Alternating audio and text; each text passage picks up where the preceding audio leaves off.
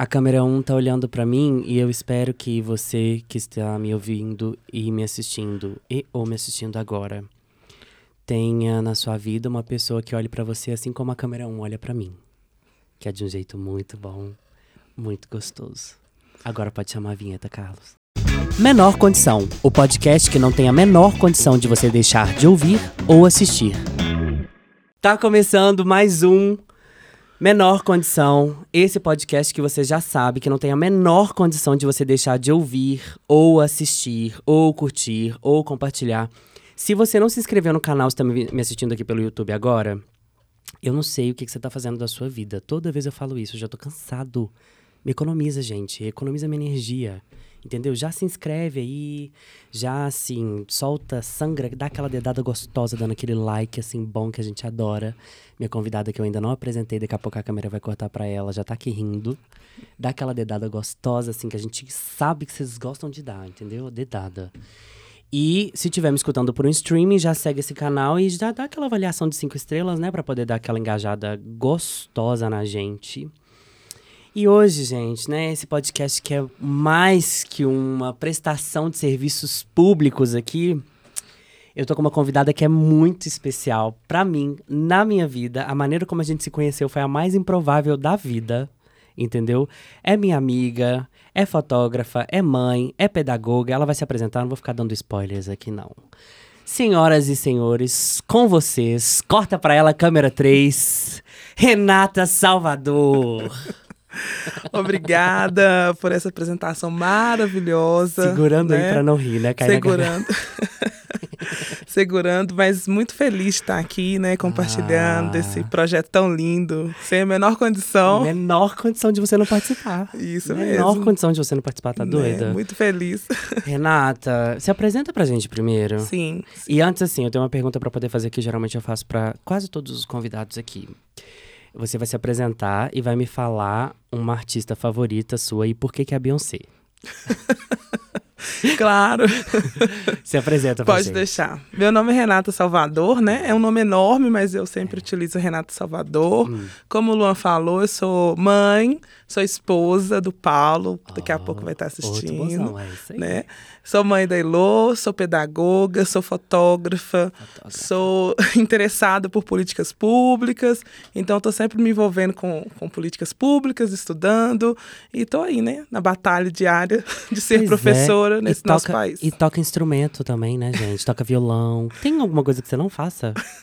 Eu fico impressionado, assim, porque é muita coisa para poder fazer, né? Eu esqueci dessa, dessa sua trajetória antes da, da, da, da pedagogia. Da, escola, da pedagogia, menina. Isso. E o artista favorito? Eu tô brincando da Beyoncé, mas assim, Sim. jarras já voaram aqui nesse estúdio. Minha artista favorita é Beyoncé. Ela é maravilhosa, não tem, né? É. Ai, tá vendo, gente? Defeitos é, nenhum, aí, por influência de Luan, defeitos. né? E que Amo isso, imagina, esse, esse podcast é super democrático. é né? super tranquilinho. Sim. Mas pode falar uma artista favorita. É, uma ou um artista, ou não precisa ser necessariamente cantor. É, Na verdade, eu admiro muito a Maju, apresentadora né, do jornal. Maju que agora Coutinho. É Maju Coutinho. Que é Maju âncora. Coutinho que está nos assistindo agora, Com Camerão. certeza. Um beijo, Maju. é isso aí. É Maju Coutinho. É Coutinho o sobrenome dela mesmo, né, gente? Isso, Pelo amor de Deus. Isso. Não deixa eu passar essa vergonha isso. aqui, não. Pela trajetória dela, né? A construção. Ah, foi por um jornal âncora, agora apresenta Fantástico. Então, não assim, é. tenho muita admira admiração pela história dela. Pela... Vai estar tá aqui com a gente no podcast também. em breve. Você me chama para participar no dia. Pois um é. beijo, Maju. Nesse tá? dia eu vou estar tá fazendo isso com o auditório, entendeu? Claro. Aí a gente vai fazer no, no outro estúdio lá Sim. dentro, que vai ter pessoas. E aí, se você quiser vir, sabe como é que vai ser? Só para quem tiver inscrito aqui no canal, para quem curtir, para quem comentar, para quem compartilhar, para quem indicar pro amiguinho, pra amiguinha. E é isso aí. Fiquem Sim. atentos, porque, né, o dia de amanhã não vou falar mais nada. Menor condição de vocês não fazerem isso, hein, gente? Isso Pelo mesmo. amor de Deus. Ô, Renata, e me conta aqui, antes da sua trajetória na pedagogia, você trabalhava na, em serviços públicos, né? Isso, eu, disso, eu já, assim. fiz, eu já fiz de tudo um pouco, né? É, no Brasil. se não tem algo que você não faça. No Brasil, nós precisamos de, de ser, né? Ter essa. É essa amplitude de, de, trabalho, de, trabalho, de coisas. De alcance, Isso né? mesmo. Mas eu já trabalhei com vendas, já trabalhei no comércio direto, já fui vigilante de loja né? Já trabalhei aí nessa é área da segurança. Só para as pessoas que estão escutando a gente entender. 1,87. 1,87. É. Só que a área Gente, isso não é uma altura, é uma condição. É uma né? uma coisa. A pessoa chegar nesse. Eu queria ter um É uma 87. Se eu condição. tivesse um 87 de altura, gente, nossa, eu ia ser um nojo. Um nojo.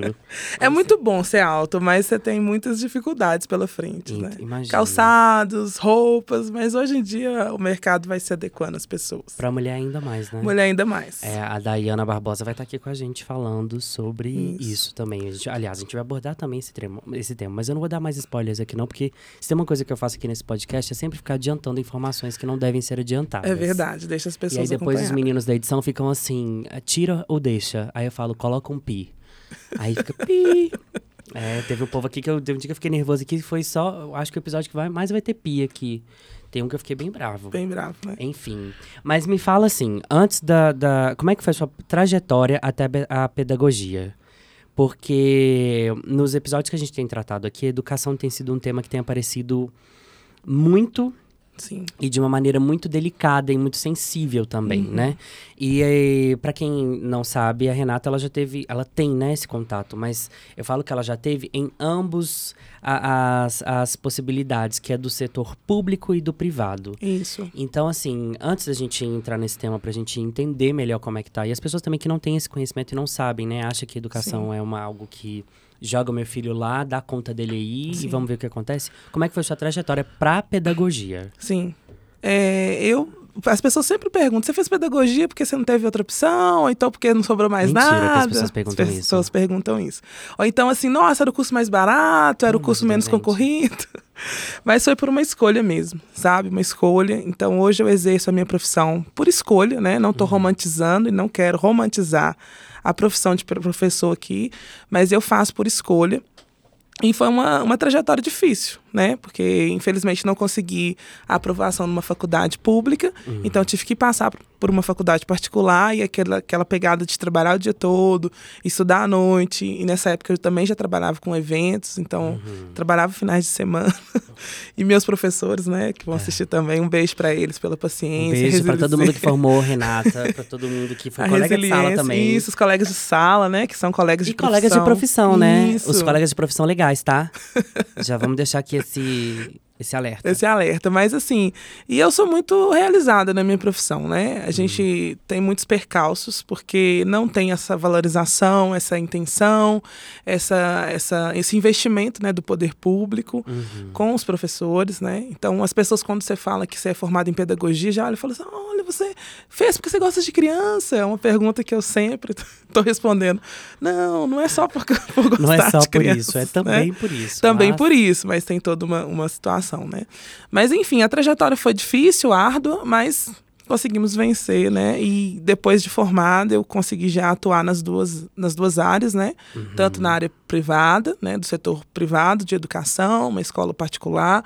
Mandar um beijo para essa escola também, É. que foi lá que eu aprendi a ser professora de escola particular, que tem Pode toda uma nome, diferença.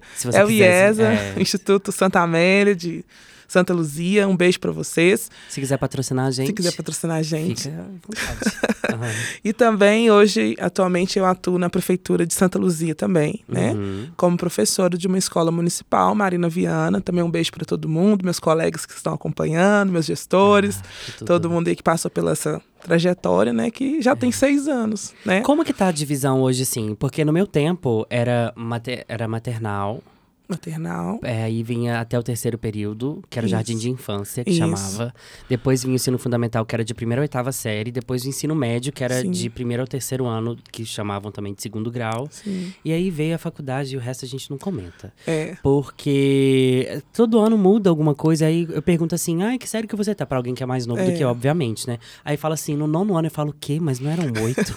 Como assim, jogaram mais um ano? Como é que tá essa, É. essa, Essa, essa divisão? essa divisão, ela teve essa reforma, né? Essa Uhum. mudança. E hoje a gente vai concentrar aí na educação infantil. É, o maternal 1, maternal 2 e 3, que são criancinhas bem pequenininhas, né? De um ano a, a três anos. Uhum. E depois o primeiro período e o segundo período, que aí a criança já concluiu essa parte da educação infantil. Depois ela vai pro Fundamental 1, que ficou dividido também Fundamental 1 e Fundamental 2. Aí o Fundamental 1 vai de que série a que série? É, do primeiro ano, que aí também a gente não usa mais o termo série, a gente usa Nossa. o termo ano. Ah, gente, isso, eu já- gente, eu tenho 31 anos, por não, favor, sim. do... Não, eu não passei parece. Sério. Eu passei por uma, por uma transição em que o vestibular deixou de ser vestibular e passou a ser Enem, né? Então, assim, me ajudei. É, então, algumas agora coisas já- não usa mais série, é ano. Ano. Ah. Primeiro ano ao quinto ano, Fundamental 1. Sexto ano ao nono ano, Fundamental 2. E o ensino médio continua os três anos mesmo do ensino médio. E aí depois. Depois, Ai, é muita- faculdade, Mas aí por que, que aumentou? Por que, que agora tem nono ano, gente? Não era pra ter só até de, de quinto até oitavo? Era quinta, sexta, sétima, oitava? Sim, é porque na verdade teve essa reformulação, né? De Hum. acrescentar mais um ano, né, no estudante, para concluir melhor a questão da alfabetização, né, no tempo certo e, e ter essa estrutura, porque muitas crianças às vezes elas vão chegar no ensino médio sendo analfabetos letrados, que lê uma coisa e não consegue compreender. Então aumentou mais um ano aí para a gente conseguir esse avanço de Que é o que a conclusão. gente conhece como ana- analfabeto funcional. Isso, Entendi. analfabeto funcional, que as pessoas elas vão ler e não vão entender, não vão compreender.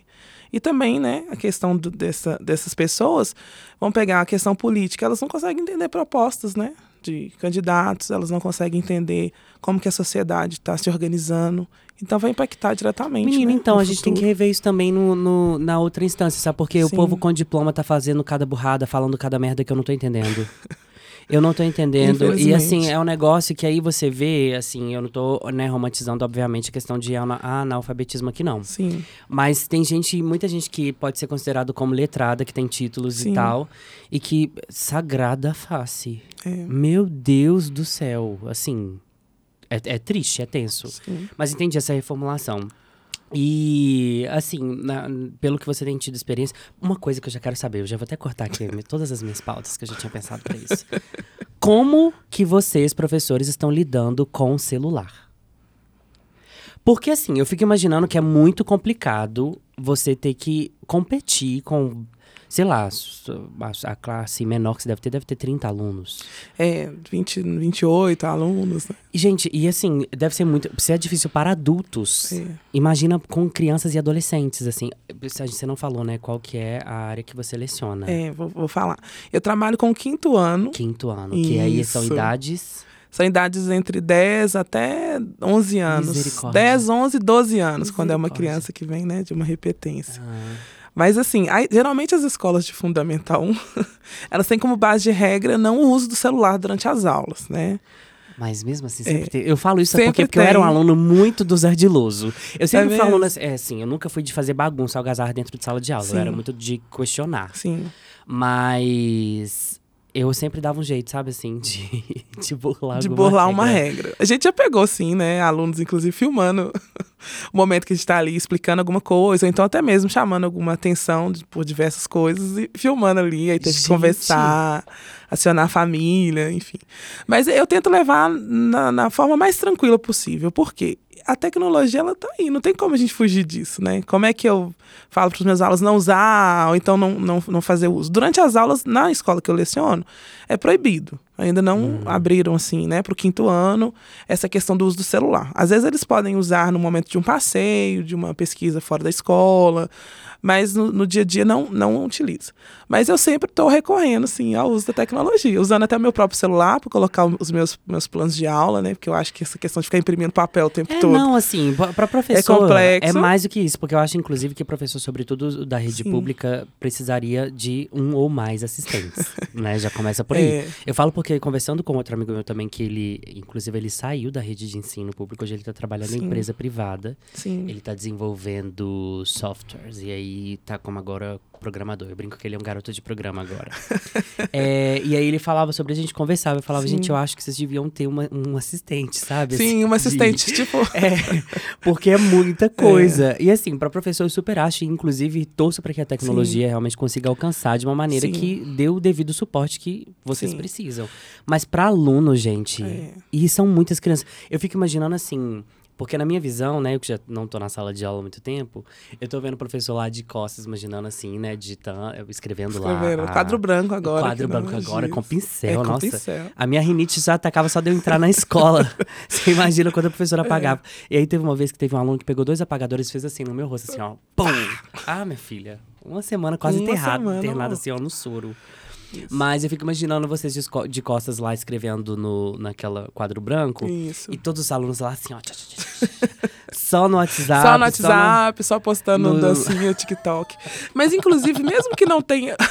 mesmo que eu use. dancinha TikTok dentro da sala. Mas assim, a dancinha do TikTok faz parte das minhas aulas. Eu Ah. sou uma professora que faço dancinhas do TikTok, gente. Ah, a gente tem que inovar. Mas você sabe por quê? Porque assim, crianças elas gostam de, de, de coisas engraçadas, né? E eu Uhum. comecei a perceber que toda vez que eu fazia uma dancinha, não é sempre, né? Mas toda vez que eu fazia uma dancinha, eu conseguia o alcance maior da atenção deles. Ah, que tudo. E não tem jeito, gente. Professor de escola pública, principalmente, ele precisa de ter inovações para conseguir Criar prender a atenção, né, E de criar todos e, laços. e criar laços.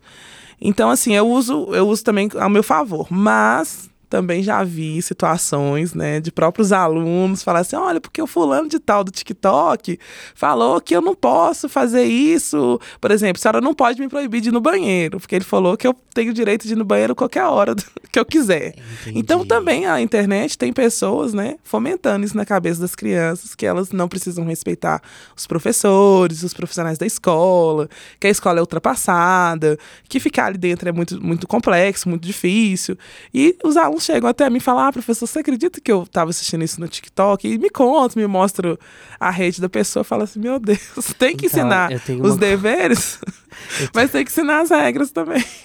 Eu tenho uma confissão a fazer, mas eu não sei se ela é saudável pra poder ser feita aqui nesse momento, não. Pode ficar à vontade, não tem a menor condição de você não Menor fazer. condição de eu não falar, né? É Assim, porque muito também, eu, eu fico perguntando isso. Porque deve ser uma bagunça na cabeça desses meninos, assim, sobretudo crianças. Porque na minha é uma bagunça. Sim. Porque assim, né? A minha mãe.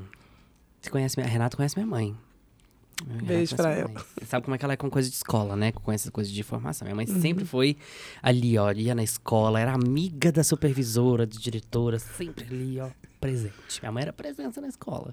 Ela parecia assim, na hora que eu via a cabeça dela, já ficava assim, ó, já recolhia tudo pra Pokébola. Aí, ela falava assim: vai estudar porque estudar dá futuro. Vai estudar, estudar dá futuro. Por enquanto, eu já entreguei três diplomas na mão dela. três, três. Dois títulos e uma graduação. Eu já entreguei três na mão dela, assim. E aí você corta pra uma pessoa que tá lá ou no TikTok ou no YouTube.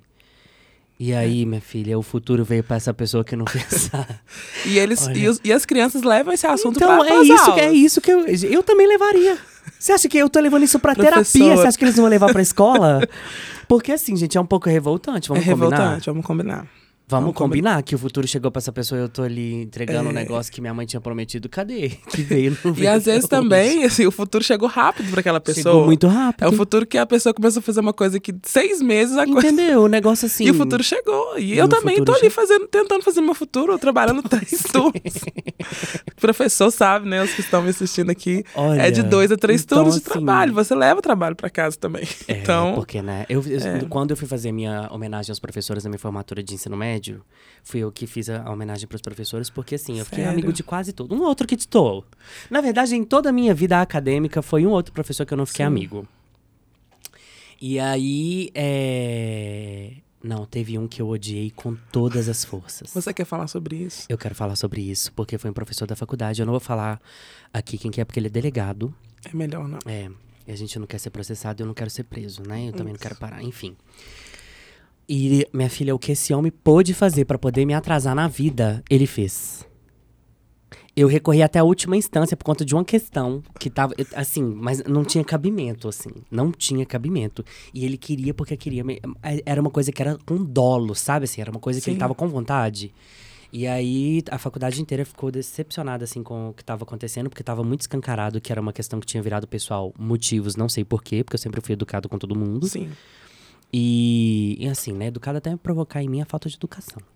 E aí, é, no dia que eu consegui o recurso da, da questão que ele tinha avaliado, ele veio gritando no corredor falando que eu tinha conseguido o que eu queria, você acredita? Olha só, Que absurdo. que absurdo. Mas enfim, aí eu sempre fui E amigo de, acontece. é, pois é. E aí eu sempre fui amigo de todos os professores, assim. E aí eu lembro que no meu discurso eu falei, né, sobre essa questão de dedicar o tempo de trabalho dentro e fora dele, fora. né? Porque assim, as pessoas, a gente costuma ver memes na internet falando assim, você só dá aula.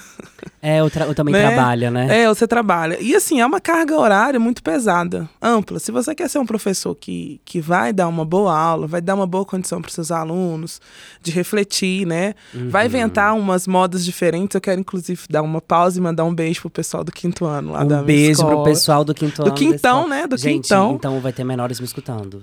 Não, quintão é os professores. Ai, o que pessoal bom, lá, então. os É, professores. Porque... assim, s- é um grupo que adora inventar uma moda diferente. Ah, então adora beijo fazer... pra... Corta pra mim, câmera um. É o pessoal do quintão? Do quintão do Marina. Pessoal do Quintão do Marina. Um beijo a todos, a todas, a todos e a cada um. É. Porque, assim, professor que inova, gente. É, É, então, assim, prêmio. e acaba quando você traz uma inovação, você traz mais trabalho, né? Hum. E levar trabalho para casa em seis anos é meu. Eu levo sempre, sempre. Se eu não tô trabalhando, eu tô lendo alguma coisa que eu possa melhorar para me dar uma, uma aula melhor. E assim, dentro de uma sala de aula de uma escola pública, você encontra uma diversidade de coisas, né? Não é só alunos ali bonitinhos que vão para aprender. Você encontra problemas sérios que você precisa resolver como professor. Né? E o pessoal costuma brincar comigo e falar: ah, você é salvadora, por isso que você chama isso. Você é ass- assistencialista, você vai mudar o mundo. Pelo menos eu tento mudar o meu mundo, né? Então, assim, quando a gente depara com esses problemas, esses pormenores, né, que ninguém te contou lá na, na graduação, que você ia É. enfrentar, você precisa de agir, ter um olhar sensível para aquilo, né? Porque como é que você vai ensinar para um aluno, por exemplo, que ele chega na escola que ele não tem alimento em casa? Né? E Como é que você vai forçar um aluno que ele não tem um ambiente de estudo adequado? Ou também que ele não tem uma família né, que apoia ele. Né? Eu tive, eh, recentemente, né? Eu tive confissões de alunos que falavam assim, professor, eu queria morar na sua casa. Eu até brinco e falo assim, gente, é um apartamento pequenininho. não queria morar lá. Aí um dia per perguntando, mas por quê? Não, porque a senhora me trata com respeito. Eles, eles me chamam de senhora, mas depois eu falo, gente, é você, Entendi. Renata, Rê, Uhum, pra tentar prof aproximar mesmo. né? Tentar aproximar.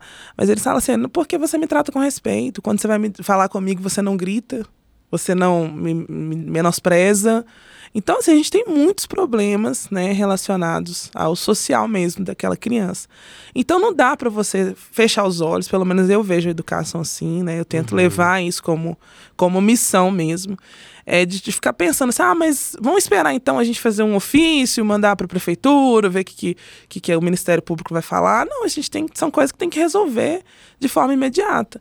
O meu município que eu trabalho, ele fez uma, uma atitude alguns anos atrás que eu achei super louvável. Ele fez o desjejum. As crianças têm a oportunidade de chegar na escola 20 minutos antes do horário da entrada, quem quiser, quem precisar, e tomar um café da manhã ali, antes do turno começar. Porque a escola consegue visualizar e entender que essas crianças, como é que elas vão aprender se não tem uma base eh, alimentícia, por exemplo? Né? Como é que a criança vai aprender com fome? E assim, são desafios diários, né? Quem dera se fosse só a bagunça, o mau comportamento, né? Que, que levasse a nossa profissão a ser tão desafiadora como ela é. Tem muitos casos de crianças que agora, né, o nome mudou, assim. A gente passou por um período muito complicado e o Brasil voltou pro mapa da fome e não pra insegurança alimentar. Porque insegurança alimentar pra mim é quando você vai comer um negócio que possivelmente tá estragado. Mas ainda assim Sim. tem ali a possibilidade de Sim. comer, né? A gente não tá romantizando nada aqui. Sim, Mas é, você falou sobre a questão do desjejum, então eu levo a- me leva a crer que existe um considerável número de, de crianças que ou estão em fome, em situação de fome, Situação ou de estão fome. em situação de insegurança alimentar. sim, sim. Na pandemia, inclusive, que eh, muita gente julgou também, falou assim, ah, vocês estão em casa sem fazer nada. né? Nós estávamos ali elaborando atividade, corrigindo atividade, enfim.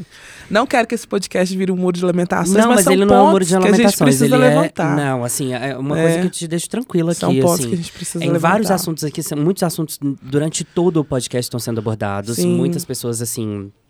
É, é, se sentiram à vontade. Eu fiquei Sim. muito feliz por ter esse espaço, de- por, por ter é, é, conseguido fazer isso, assim, não por mim, mas Uhum. também por quem está sentado aqui na minha frente, Sim. por quem está conversando comigo, de se sentir à vontade de verbalizar situações. Sim. Não é o muro das lamentações, mas parte do, da, da- do propósito mesmo, assim, do menor condição, é realmente mostrar as coisas que não têm menores condições de Uhum. Menores acontecer, condições entendeu? E acontece. E acontecem, e assim, e trazer mais do que é, é, informação, formação para as pessoas, entendeu? Sim.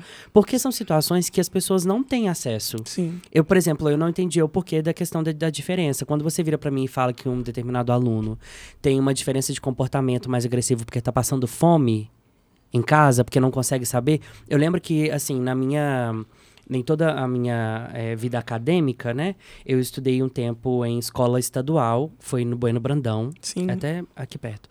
É, e aí, é, eu lembro que foi da primeira à quarta série, assim. E eu agradeço muito por ter tido é, essa, essa oportunidade, sem também romantizar toda, toda a situação, mas para que eu tivesse é, uma outra noção que antes eu não tinha, assim. Mas eu lembro de ter colegas de sala que eles ficavam alucinados pela hora do recreio, porque era um Sim. único momento que eles iam comer no dia. No dia. No dia. Sabe? Então, assim, para mim, é, é, quando eu vejo situação, por exemplo, ah, porque fulano de tal desviou merenda escolar, foi lá e assaltou a dispensa da escola, foi lá e fez, não sei. Eu falo, eu, me vem à memória esse Isso. colega de sala que só tinha aquele momento para poder é, comer. Sim. Entendeu? E... e aí era assim, era sempre, só de contar, era sempre um um anguzinho assim com uma Mas carne moída. Eu, eu, nem almocei ainda e tô aqui. É, um arroz temperado, isso, sabe? Era sempre um negócio assim, isso. assim, bem gostoso. E assim, a Ai. merenda, né? Pelo menos na minha escola, ela é feita lá com todo acompanhamento nutricional. Agora tem, tem até acompanhamento nutricional, Isso. gente. Na minha época era só, tá, vamos, joga comida aí, vambora. E assim, muito, tem, tem uma aluna que me perguntou por que, que quando é 10 horas da manhã, que é o nosso intervalo, e a gente lá no, no refeitório tá servindo comida, arroz, feijão, hum. carne, legumes e tal uma fruta. Aí eu, falei, aí eu pensei, né? Depois eu expliquei para ela, porque tem criança que só vai comer naquele momento ali. O arroz com feijão, Gente, a carne, a verdura, naquele momento. E assim, eu, né, como professora, eu não consigo é, seguir adiante. Eu tô ali com uma criança que eu sei da condição dela, né? Sei da vulnerabilidade dela. Eu não vou seguir adiante e falar assim, não é problema meu. Sim, é um problema meu. É claro que eu não vou conseguir resolver o problema de todos, né? Minha escola, o pessoal é muito unido. É uma família mesmo, a gente costuma brincar, porque quando um, um aluno está passando por um, um, problema assim, falta de remédio, falta de alimento, as pessoas se unem mesmo para elas resolverem aquele problema imediato. Né? Na pandemia a gente assistiu isso muito, né? Entrega de cesta básica que o município fornecia. Eu fiz uma ação com amigos, entreguei num, numa ocupação perto da minha escola, então vi muitos dos meus alunos ali pegando a cesta e agradecendo, e a gente tentando né, levar da melhor forma. E agora os alunos pós-pandemia, porque perderam muito, não teve como falar assim, nossa, o pessoal conseguiu acompanhar. E no momento da pandemia eu trabalhei nas duas esferas, né? Trabalhei no privado, que a gente dava aula ao vivo, com todo o acesso à plataformas, crianças acessando, todo mundo com computador em casa. E trabalhei no, no público também, crianças que a mãe tinha um celular muito básico, não tinha dinheiro para colocar um plano de internet. Nossa. E a mãe ali com quatro filhos, e como é que essas crianças conseguiriam ter acesso, né? Aquelas aulas ali remotas que a gente lutava para fazer e a mãe indo na escola buscando atividade, e chegava na, na, na, em casa a mãe analfabeta, não sabia ensinar o que estava escrito ali. Então, assim, as crianças, elas retornam para a escola agora, porque 2022 foi um ano que foi cheio, né, completo, porque 2021 nós voltamos no meio do ano, em sistema de bolha, sistema de revezamento. 2022 foi um ano com a classe toda, né, todo mundo ali, os 28 alunos, 27. E dava para ver essa diferença da criança que foi assistida nesse momento crítico e da criança que não foi assistida. E às vezes a gente, igual você mencionou aqui, desvio de verba, de merenda, atraso no auxílio. É só quem está precisando é que, que, que sabe, que, que, imagina, assim, que passa na pele o que, que isso, como isso é importante para aquelas crianças. Uhum. Então eu acho que não dá para negligenciar, sabe? E no, no ensino público você vê isso de forma mais, né? mais clara, mais você consegue, é mais né? palpável. E assim, tem colegas que vida que segue, né? E não, eu não tô também aqui falando que todo professor tem que ter essa cabeça, não é uhum. é assim, né? Mas ter um olhar maior assim para o aluno e tentar entender por que, que, o aluno não aprende. Será que é a sua prática que está ruim? Eu também penso isso. Eu, tem hora que eu mudo a sala de lugar, faço um U, uh, né? Falo, pessoal, uhum. vamos fazer de outro jeito, vamos lá para fora, vamos porque eu tenho interesse que ele, que ele aprenda. Mas eu também não, não, não acredito que esse, todo esse conhecimento é só eu que consigo né, ministrar para o aluno ali. Né? Eu preciso de ter essa, essa ciência que, que todo, é todo um contexto. Né? A aprendizagem ela se dá é, de, todo, de todas as formas. A família é um grande aliado para o professor, né? E assim, ter essa, essa sociedade também apoiativa aqui com o professor caminhando né? Porque eu escuto muitos julgamentos, assim. Às vezes eu estou na internet, eu até paro de ler comentários, porque as pessoas elas pegam muito pesado, assim, com os professores. E professor de, de, de educação básica, né? Que é a galera aí do fundamental, da educação infantil. Essa galera, eles. Como é que eu posso falar? É, esse pessoal dá murro em ponto de faca, que era um ditado muito antigo que minha uhum. avó usava. E a gente está tentando super remar contra a maré o tempo todo. O tempo todo a gente está tentando é, fazer algo diferente por conta própria, é, se apoiar nos colegas que acreditam também que, que, que, a nossa prática pode ser inovadora. Né? Eu venho de uma família de, de professores. A minha mãe era professora hum. de educação básica também. E quando um as pessoas. Ela. Um beijo Será pra que ela. Vai a gente? Vai, com certeza gente, vai. Gente, você tem que conhecer a mãe da Renata. a mãe da Renata é tudo. Ela é coreana também. Ela é coreana. A coreana, assim. Ai, nossa, um beijo. Pois é, então eu tive muita referência dela, né? Essa luta, uma mulher preta que vem de, de uma estrutura já de formação como professora que foi assim uhum. um alcance muito muito grande para a família naquela época, né?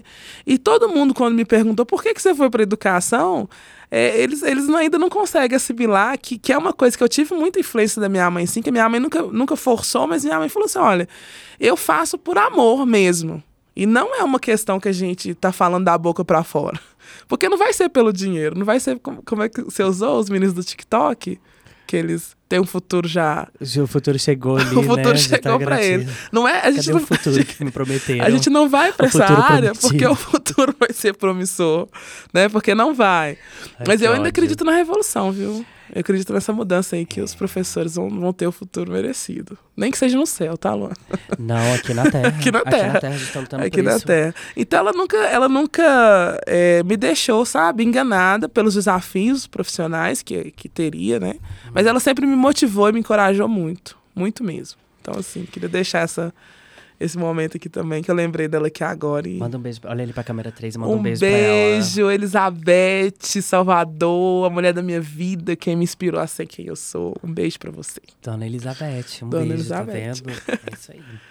É, eu fico, assim, sempre analisando essa situação, porque você falou sobre educação de base, e eu sempre acho que ela é muito negligenciada Sim. e precarizada. Porque... Sim a gente percebe uma tendência de investimentos e políticas públicas sempre direcionadas para. Inclusive, eu uma vez, uma vez fiz para o governo de Minas uma propaganda pro, pro, Sim, que era um programa de retorno lembro. à escola e tal. É. Fiquei todo feliz por ser sua amiga, você aparecendo na TV e. Pois é, menina, nossa. Não, enfim, tem uma história engraçada sobre isso que depois eu conto. Eu acho que eu conto talvez em um solo.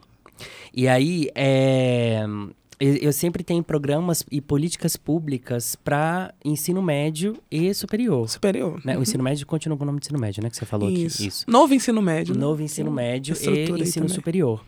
E educação de base, eu acho que ela, ela, é o que o nome já fala, base. Educação fundamental, Sim, ela é para sua vida. Como que você, gente, vai estruturar toda a questão de conhecimento de uma pessoa se a base dela tá ruim, se a base dela não oferece ali a qualidade necessária. E quando eu falo qualidade necessária, eu falo num todo. O Arthur Bugre teve aqui comigo. Eu vi. E eu aí, se você não viu o episódio do Arthur Bugre, assista. É o, é o episódio anterior a esse. Mentira. O anterior a, a esse é um, é um, solo meu.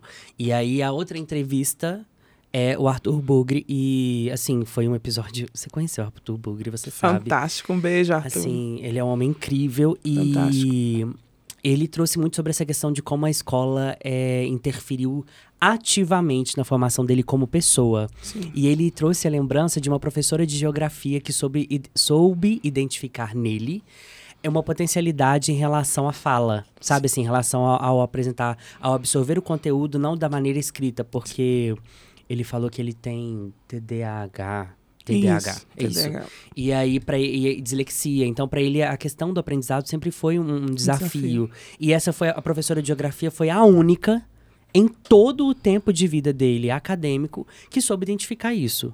Então, assim, é sempre uma. uma e foi na, na educação de base, entendeu? Foi na educação basilar. E aí, sempre que eu vejo isso, eu falo, gente, mas por que, que não desenvolvem realmente, assim, algo para poder estruturar? Eu já pensei num programa para isso. Já? Não, não estou me candidatando, gente. não estou me candidatando, mas eu pensei, assim. de fazer um grande fórum nacional mesmo. Sim. E aí, olha aí, eu falando, Olha. eu tô falando muita besteira aqui, né? Professores me perdoem, mas é porque assim, é fora do meu contexto de, de realidade, mas foi o que eu pensei. Sim, pode eu falar. pensei em fazer um grande fórum assim nacional. E aí vai, obviamente, né, gente, guardadas as proporções de escolas municipais, estaduais e os institutos federais, né? Que eu descobri Isso. que não, não pode falar escola federal. Não, não, institutos federais. Ó. Então tô sabendo. Tá e sabendo. aí. E aí o que que acontece? De, por exemplo, desde lá do primeiro município, assim, ó, piquitititinho, assim, do norte do Brasil até o último piquitititinho também do sul. É, os professores da- dessas redes que eu falei, né, municipal, estadual e federal, fazerem os principais levantamentos sobre qual é o a, a- a prioridade em questão de investimento na, na, na base nacional. Sim. E assim, e aí, fazendo essa crescente, né, obviamente, a- as secretarias de educação, o Ministério da Educação e toda as autoridades que envolvem a questão da educação conseguirem fazer esse levantamento de forma de que cada região Sim. elenque quais são as prioridades. A primeira, a primeiro investimento que a gente precisa é esse, o segundo é esse, o terceiro é esse. Porque eu acho que assim, investir em educação não é. só- Eu tô falando aqui até onde eu sou leigo. Você que tá me ouvindo, você que tá me assistindo. Eu não sou profissional. Quem é pedagoga aqui é a Renata que tá aqui comigo. Eu tô falando na minha visão leiga, tá? É, para mim, assim, investir em educação não é só investir em aluno. Não. E investir no aluno é investir no professor. Entendeu? Assim, é, é, é é nesse âmbito que eu falo, assim. Porque eu entendo, né? E tudo, não tô, obviamente, nunca romantizando a questão, igual você falou aqui, de situação de vulnerabilidade que os alunos, sobretudo os da rede pública, porque eu acredito também que os da rede particular tenham lá, né, suas questões. Sim. Que às vezes cercam muito mais sobre a questão de afeto, é, de, de questões de emocionais. com, é, Uhum. né? E aí a gente tá falando de, de um âmbito assim, a gente não tá, isso aqui não é uma competição sobre quem sofre mais, Não, não é. mas a gente precisa entender sobre a questão de prioridades, né? Sim. Assim, de como as coisas podem ter esse tipo de acesso. E esse tipo de informação só vai vir com quem lida com isso. Então, assim, é fazer isso com, através dos professores e aí fazendo esse filtro, sabe? Porque com certeza coisas em comum vão ser levantadas. É óbvio que a realidade de escolas e professores no norte e nordeste do Brasil não é a mesma da do sudeste, por exemplo. Sim. Entende? Que aluno precisa pegar canoa e andar não sei quantos quilômetros para poder chegar numa escola. Não que não tenha essa realidade aqui no, no, no, no Sudeste. Mas assim, a gente fica. Quando a gente fala nesses âmbitos assim, né? A gente, eu tô generalizando muito. Eu costumava pensar numa realidade muito sudestina, sabe? Sim. E aí, quando você para pra poder analisar, tipo, cara, a criança da. A, a escola da criança lá no norte, ela precisa ser levada porque vem um período de chuva que, sabe? E aí vem um período de seca que ela não consegue chegar. E aí algumas precisam atravessar rio, levantando material de escola pra cima. Outras são. Andando, né, várias distâncias Sim, e tal. veio um barulho aqui, hein? Não veio? Um tum. Enfim. E aí, assim, eu fico pensando nisso. é, e, e aí eu fico analisando essa, essa, toda essa possibilidade, entendeu? De fazer esses. É, mer- não, é, não é- não é mercado. Mas esse estudo de viabilidade sobre Sim. investimento, entendeu? Sim. Então, assim, eu acho que seria interessante fazer uma grande comoção nacional mesmo, igual tal qual é o Enem, tal qual é concurso público. Vai parar este final de semana ou essa semana, está acontecendo é, o trabalho tal do programa tal para professores, que eles estão elencando como é que está a questão de ensino de base do Brasil. E você falando sobre isso, eu não vou nem citar o nome especificamente da cidade, Uhum. do estado, mas algumas, alguns estados do Nordeste, eles tiveram uma nota elevada, né, no- nos âmbitos que vão medir aí, né, a questão da educação básica. Uhum. E quando você vai analisar o que, que esses estados fizeram, o que, que essas secretarias fizeram, elas investiram, né?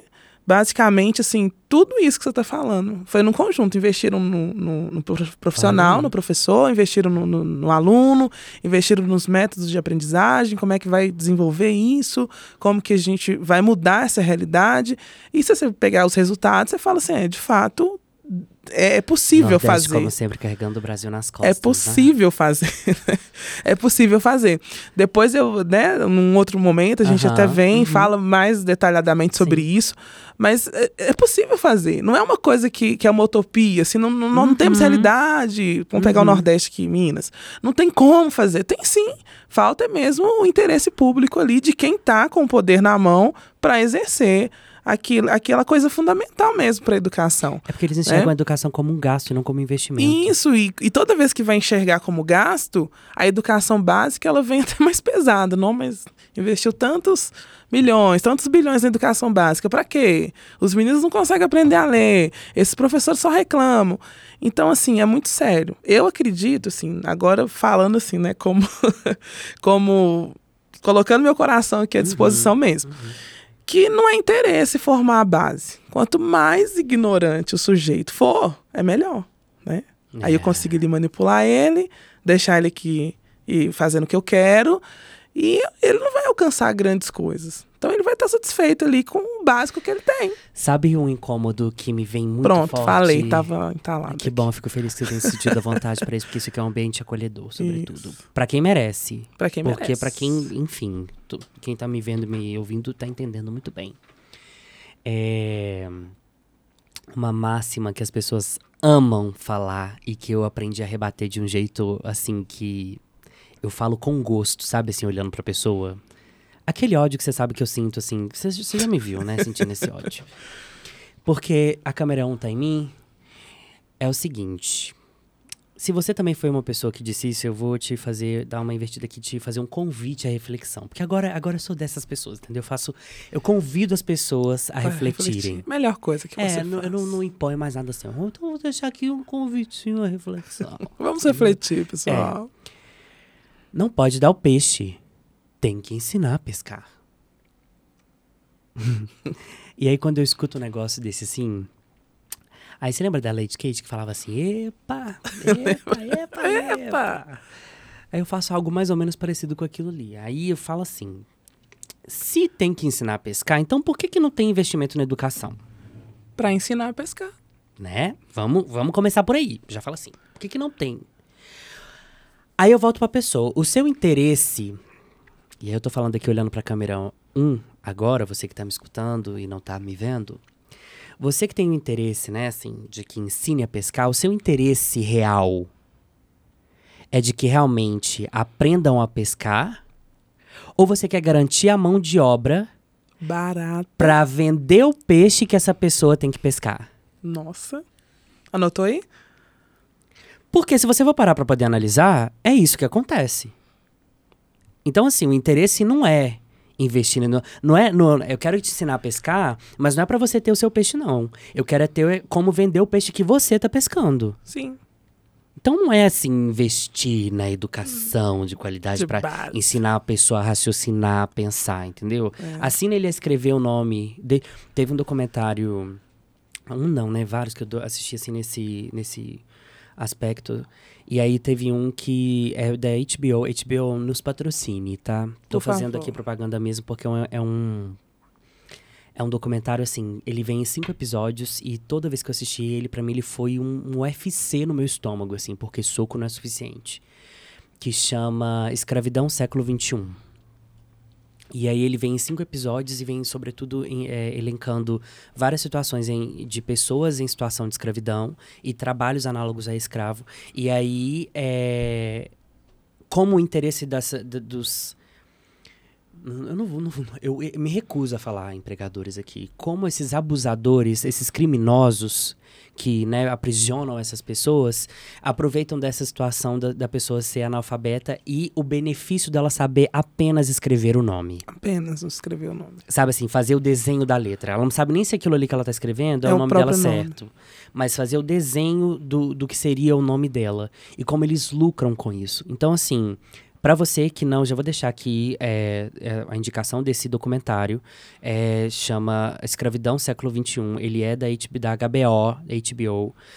E eu não sei, né? Se bem também HBO é um negócio muito elitizado, não é todo mundo que tem acesso. Não, é. Mas enfim, eu vou deixar aqui, com certeza no YouTube deve ter algum, algum recorte disso. HBO, HBO. Vamos disponibilizar isso aí para as pessoas, sobretudo para os professores. Para todo mundo ter acesso. o pessoal do quintão lá. Por é, favor. vamos disponibilizar. Porque assim, ele é incrível. O Globoplay também tem um outro que é incrível que chama Dentro da Minha Pele, só que ele já tem uma pegada muito mais racial. Isso do que essa questão que da é também outro documentário maravilhoso muito e também bom. fala muito sobre como a educação vem como um, um agente transformador uhum. dessas realidades. Sim. E aí assim, eu fico me questionando se é essa questão, entendeu? Então toda vez que alguém para mim vira e fala, não pode dar o peixe, tem que ensinar a pescar. Ah, cara, vai a merda, sabe? Assim, não tem, não tem outra, outra, vai Não tem merda, outra lógica, entendeu? né? Porque é, eu acho assim que é o cúmulo da pessoa não conseguir ter o que a gente chama de empatia, né? Que é uma palavra que está muito em alta, as pessoas têm usado de uma maneira até muito corriqueira. Sim. Mas se você for parar para poder analisar, gente, é algo que é realmente assim, é também fundamental, entende? Você pensar no próximo, você se colocar no lugar dele ali. Hoje, na sua opinião, qual que seria, assim, tipo, vai ter um investimento na educação de base? Qual que é a primeira coisa, assim, na, na- aqui a Renata é uma pessoalidade, é uma opinião que é dela, de acordo com a Minha. realidade dela, não corresponde por um todo. O que que você acha que, qual que é a primeira coisa, tipo assim, tem que ter investimento nisso, pum. Na educação. É, qual que seria, assim, né? dentro da educação, qual o primeiro fator de investimento que você acha que seria um transformador da realidade que tem hoje? O investimento na tecnologia. Tecnologia? Principalmente na educação pública. De Entendi. trazer essa vivência, sabe? Porque a gente tem ali diversas matérias, né? Coisas que você para e pensa, por que, que eu vou usar isso aonde? né? Uhum. É, e eu tento trazer essa reflexão para os meus alunos. Esse, isso- esse conteúdo de língua portuguesa que eu estou falando para você, na- no decorrer da sua vida, onde você vai usar isso? Né? E, e o uso da tecnologia hoje ele vai possibilitar muitas coisas, sabe? Ele vai abrir para aquele aluno ali fronteiras que a gente nem imagina onde que ele possa chegar. Né? E se tivesse um investimento assim de muito dinheiro nessa parte, eu acho, assim, minha opinião, que ia sanar assim, muita coisa. Que a gente ia conseguir promover muita coisa. Muita coisa. Eu fico pensando também nas disciplinas de base curricular. E só complementando, Por sem querer favor. te cortar, Não, não é um investimento, né? Agora o pessoal aí. do- Câmera 3. Câmera 3. Isso aí. Não é investimento para fazer uma salinha de informática. Colocar os meninos lá uma hora por semana, não. E contratar um monitor e todo mundo feliz ali, não. É um investimento de verdade nessa área. É uma estruturação uma estruturação mesmo. mesmo. Uma estruturação mesmo. Né? Não posso desabafar mais coisas. Eu, mas eu entendo. Todo mundo entendeu o seu recado. Todo mundo mas você entendeu. entendeu. Uhum, com certeza. Isso. É. Investimento. Grandes empresas também. Vocês sabem que vocês podem conseguir, né? Abatimento fiscal se investir nisso, né? Então fica a dica aí, ó. Fica aí, grandes empresas. Enfim. é, Eu fico pensando também, que eu tava falando, é, na base. E assim, você nunca me corta, você sempre complementa, tá? A hora que você sentir vontade de fazer uma complementação, você pode fazer. Claro, obrigado. Tô muito à vontade aqui. Que bom, obrigado. fico feliz. É, Nas disciplinas de base nacional curricular comum, é assim, né? BNCC. Isso, BNCC. Porque, por exemplo, é, principalmente pra mim, né, que a minha segunda pós foi em diversidade, em comunicação, diversidade e inclusão, aqui no canal mesmo eu já sinto escassez de uma série de acessibilidades que, é, por enquanto, eu não consigo trazer, assim. Sim. Eu tento reduzir ao máximo isso. A Fatina tá até pra vir aqui pra poder falar sobre isso. Não, também sobre isso, né? Sim. Que ela vai falar sobre a pesquisa dela de mestrado, uma pesquisa incrível. Outro spoiler que eu não poderia estar soltando aqui. Mas já Produção, aproveitando. Mas é, pois é. E aí, é, eu fico pensando, por exemplo, eu acho que até mesmo para poder reduzir essa questão, né, de acessibilidades entre no plural mesmo, né, por ser mais de Sim. uma, uma que eu sinto muita falta e que eu acho que teria feito uma grande mudança nacional mesmo e teria potencializado muito do que a gente poderia ser, não só como sociedade, mas como mercado, como é, é, grupos de Sim. afinidade, Sim. como é, professores, como pessoas que consomem, como pessoas que produzem, seria Libras. Você também, né? Sim. pra- Renata também é intérprete de Libras, gente, viu, câmera 1? É, é, é um negócio que eu fico assim. E aí é E- uma e, coisa. falando dessa questão de ser intérprete de Libras, né? Ah. Que a minha formação ela vem, né? Da, na, na Libras ela vem da igreja evangélica, né? E foi lá que eu conheci a Libras, estudei. Aham.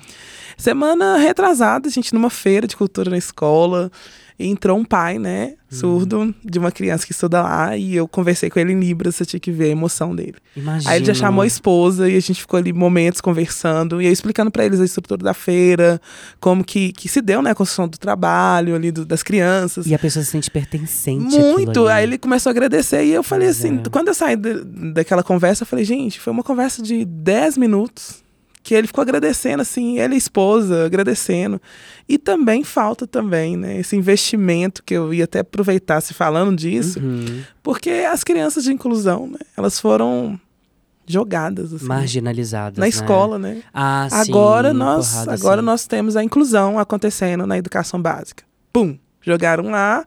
E os profissionais de apoio, né? Queria mandar um beijo para cada um que também faz junto conosco essa educação acontecer. Chama profissionais de apoio? Profissionais de apoio. Ah, sim. no meu município sabia. chama profissionais de apoio, Entendi. né? Que são, Aham. são pedagogas Hum, que, que passam por um processo para trabalhar com crianças de inclusão. entendi. Só que elas são muito mais do que isso. Sabe? Eu não tô falando aqui que elas sabem, elas vão assistir. Não tô falando só pra, né, pra trazer isso e todo mundo ficar com pena, não é isso. Mas elas fazem muito além. Uhum. Porque além de, de tentar essa, essa inclusão num espaço que não tem, né? Uhum. Recentemente que a gente teve uma rampa de acesso para quadra na minha escola. Com dois alunos, né? Cadeirantes. Então, assim, elas fazem acontecer de forma muito heróica, né? Não sei nem se seria o termo adequado. Acontecer essa educação, porque ela não, não é inclusiva. Né? Eles só matricularam as crianças lá e, e vocês se viram. E se ela é inclusiva, ela não é né? insersiva, Isso, né? não é. Não é. E assim, vocês se viram, hein? Nós já abrimos as vagas para esses alunos. Né? Então a escola o tempo todo ali, os gestores, os professores, os profissionais de apoio, todo mundo, né? Porque a escola, para mim, ela se faz com todos os profissionais. Uhum. Né? A gente ainda, século XXI, encontramos professores que se acham os detentores do Do conhecimento. conhecimento, é. Mas a escola ela se faz de todo mundo, ali todo mundo ensina alguma coisa para as crianças.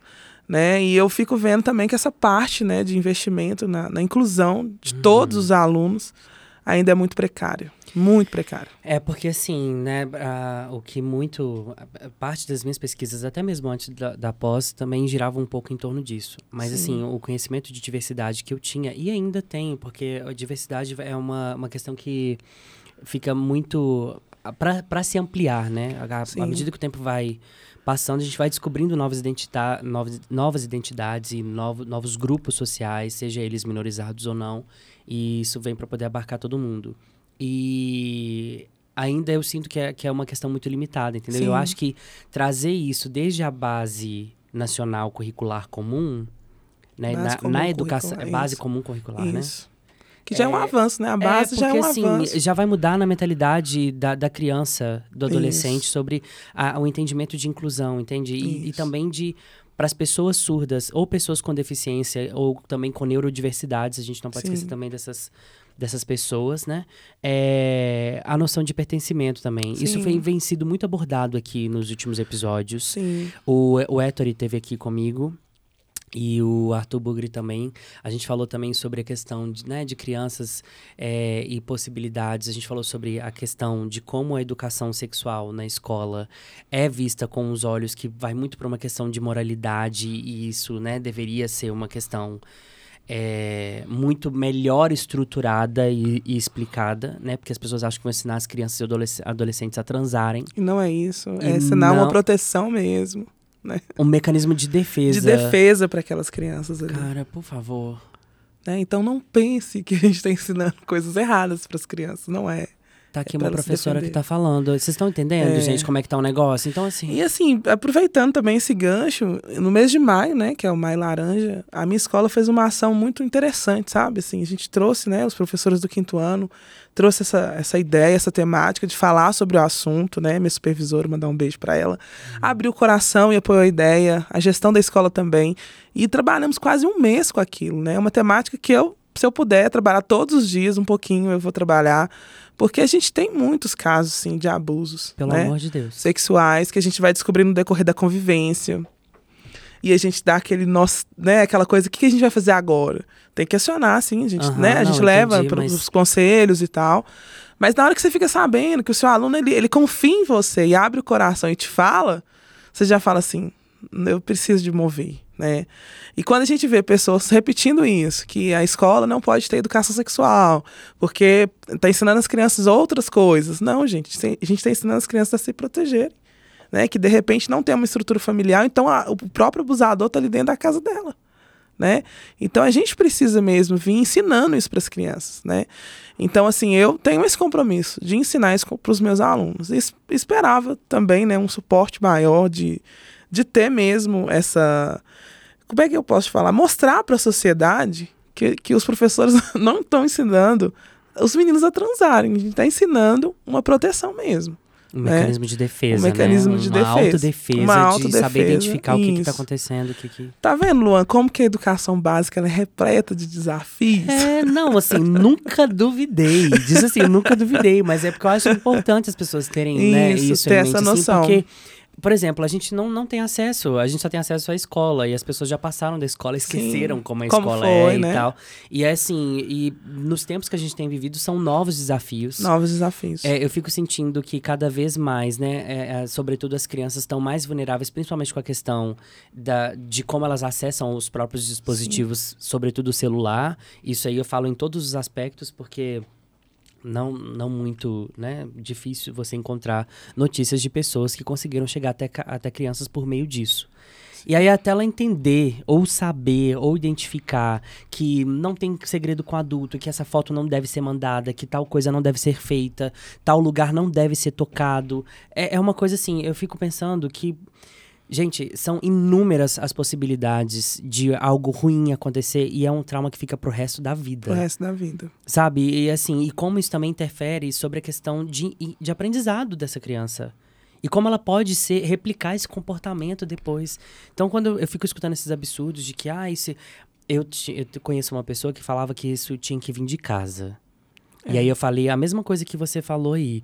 Eu falei, tá, mas e pros abusadores que estão dentro de casa, sabe? Como é que, como é que vem de dentro Na hora de que você casa? vai ver, é, sabe, assim, é, é o, é o pai, é o avô, é o tio, É é, o o irmão, tio. é o primo, é não sei quem, Sim. sabe? Enfim.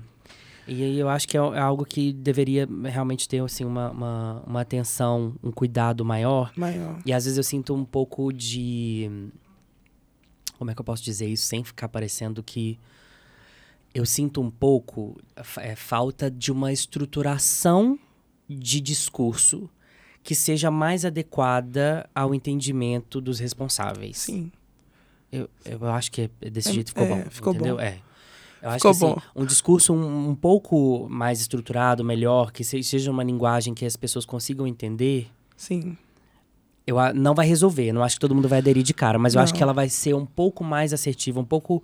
Vai ter um alcance um pouco maior do que a que existe hoje, entendeu? Sim. Eu falo isso até mesmo em outras situações que o pessoal fala assim, vamos legalizar tal coisa, gente, mas quando você fala legalizar, as pessoas entendem que é ficar legal, é uhul, vamos lá. Não, é legislar, É. sabe? Trazer uma lei ali. Essa, essa questão de você ensinar para as pessoas, né, como todo passo que você, dá, que você vai dar, como é que você vai ensinar, isso é muito importante, sabe? Hoje, nos dias de hoje, que a gente tem acesso à informação, o acesso, né, para as coisas são rápidas, né?